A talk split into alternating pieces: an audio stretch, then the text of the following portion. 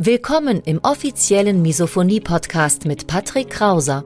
Misophonie, der Hass auf Geräusche, ist weit verbreitet, aber in der Öffentlichkeit wenig bekannt. Betroffene reagieren plötzlich mit Wut, Panik und Aggression auf Schmatzgeräusche sowie auf andere alltägliche Geräusche. Oftmals fühlen sie sich gezwungen, die jeweilige Situation zu verlassen.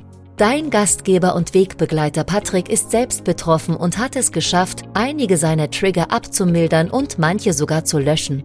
Im Misophonie-Podcast erfährst du, wie auch du deine Reaktion auf Geräusche abmildern kannst, um wieder mehr Lebensfreude und Lebensqualität zu erleben. Und jetzt viel Spaß mit dieser spannenden Podcast-Folge. In letzter Zeit spreche ich häufig mit verzweifelten Eltern, die sich bei mir ein Gespräch buchen, die mit dem Problem zu mir kommen, dass ihre Kinder anfangen auf Geräusche zu reagieren. Die Kinder zeigen typische Anzeichen, typische Symptome der Misophonie. Zum Beispiel schlagen sie mit den Händen auf den Tisch beim Essen oder sie halten sich die Ohren zu. Sie leiden unter plötzlichen Stimmungsschwankungen. Und in dieser Folge, in dieser Episode möchte ich mal eine sehr private Story mit dir teilen, die ich auch letztes Mal in meinem Newsletter versendet habe die sehr, sehr gut angekommen ist. Und deswegen wünsche ich dir viel Spaß mit dieser Episode und damit herzlich willkommen auf dem Misophoniehilfe YouTube-Kanal beziehungsweise im Podcast Schmatz leise, der Misophonie-Podcast. Mein Name ist Patrick Krauser und du bist hier genau richtig, wenn du im Alltag noch besser mit Misophonie umgehen möchtest, wenn du deine Reaktion auf Geräusche langfristig durch Entspannungsmethoden, durch Entspannungsverfahren abtrainieren möchtest. Wie schon im Intro gesagt, ich habe dir heute eine kleine Geschichte mitgebracht und dazu muss ich die Geschichte ablesen. Das war ein Newsletter von vor ein paar Wochen, der in der Community sehr, sehr gut angekommen ist und deswegen möchte ich ihn dir auf YouTube beziehungsweise im Podcast auch nicht vorenthalten. Ich lese dir mal die Geschichte beziehungsweise den Newsletter eins zu eins genauso vor, wie ich ihn versendet habe. Los geht's. Patrick, so geht's nicht weiter. Man traut sich ja gar nichts mehr bei dir. Die traurigen Worte einer Mutter. Meiner Mutter. Nach unserem heftigen Streit saß ich tief traurig, von mir selbst enttäuscht und wütend auf meinem Bett in meinem Kinderzimmer. Krampfhaft versuchte ich mit Super Mario Kart auf dem Super Nintendo etwas Ablenkung zu finden um mich endlich wieder zu beruhigen. Überall Scherben, sinnbildlich.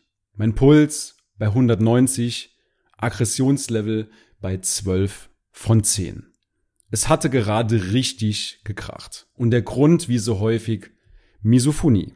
Egal wie oft ich sagte, dass mich bestimmte Geräusche stören, niemand verstand mich. Meine Mutter nicht, mein Vater nicht, meine Schwester auch nicht. Ignoriere das Geräusch doch einfach oder halte das Geräusch doch einfach aus, du musst dich abhärten, waren nicht mehr als gut gemeinte Ratschläge. Ein Kampf gegen Windmühlen. Diese energieraubenden Kriege gegen die Geräusche, aber auch gegen meine Familie, die auslaugenden und hoffnungslosen Gespräche gegen meine Familie. Ich fühlte mich hilflos ausgeliefert, so wie meine Familie auch. Geändert hat sich jahrzehntelang nichts. Wir wussten zwar, dass ich sehr sensibel auf alltägliche Geräusche reagierte, als Kind war mir aber noch nicht bewusst, welchen negativen Einfluss mein Leid auch auf meine Familie hatte. Doch heute sind wir alle schlauer. Retrospektiv betrachtet kann ich meine Familie heute sehr, sehr gut verstehen. Dass sie keinen Plan hatten, was mir hilft und wie sie mit mir umgehen sollten. Auch, dass sie wieder unbeschwert in meiner Nähe leben und existieren kann.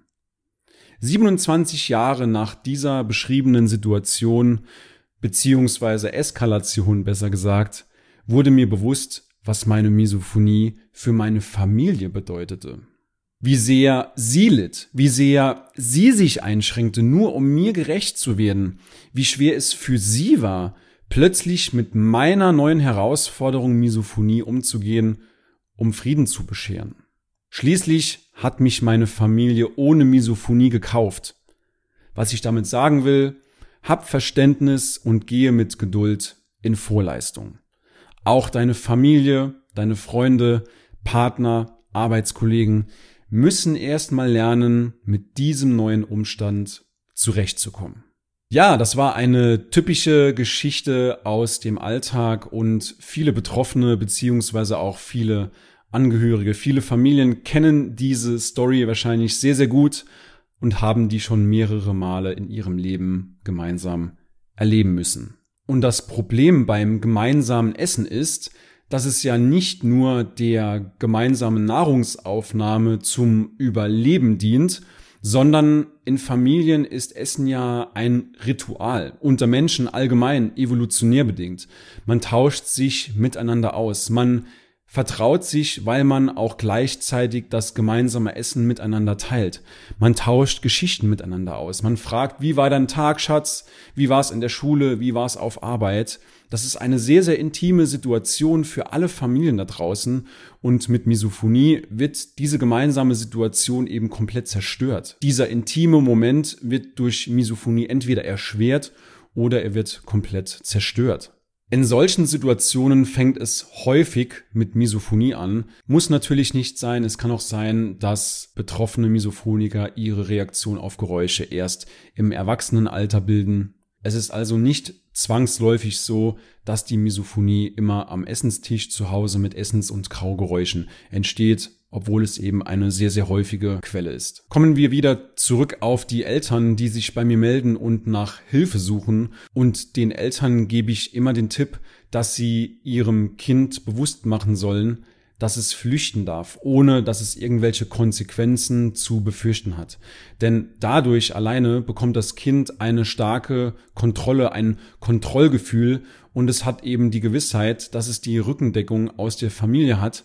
Es weiß, dass es keine Konsequenzen zu befürchten hat, wenn es denn flüchten muss, weil innerhalb dieser Situation gefangen zu sein, obwohl man ja eigentlich Zeit mit seiner Familie verbringen möchte als Kind, aber man ist in dieser Situation gefangen, man ist umgeben von den Geräuschen der anderen, von den Essens- und Kaugeräuschen und dieser Kontrollverlust der sorgt alleine schon für Anspannung. Der sorgt alleine schon für eine schlechte Stimmung bei dem Kind.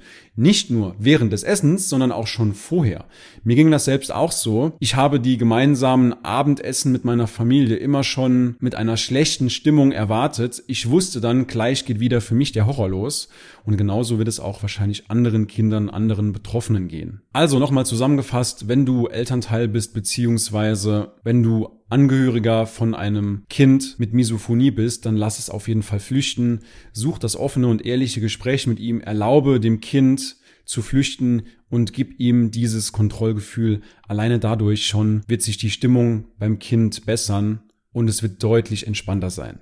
Und wenn du diese Situation kennst als Kind, wenn du Unterstützung suchst beim Alltag mit Misophonie, wenn du deine Reaktion auf Geräusche verringern möchtest, abmildern möchtest, dann findest du in der Beschreibung einen Link. Dort kannst du dir ein Gespräch mit mir buchen und wir schauen dann, ob und wie wir dich in Zukunft unterstützen können. Wir sehen bzw. hören uns in der nächsten Folge. Bis dahin, dein Patrick.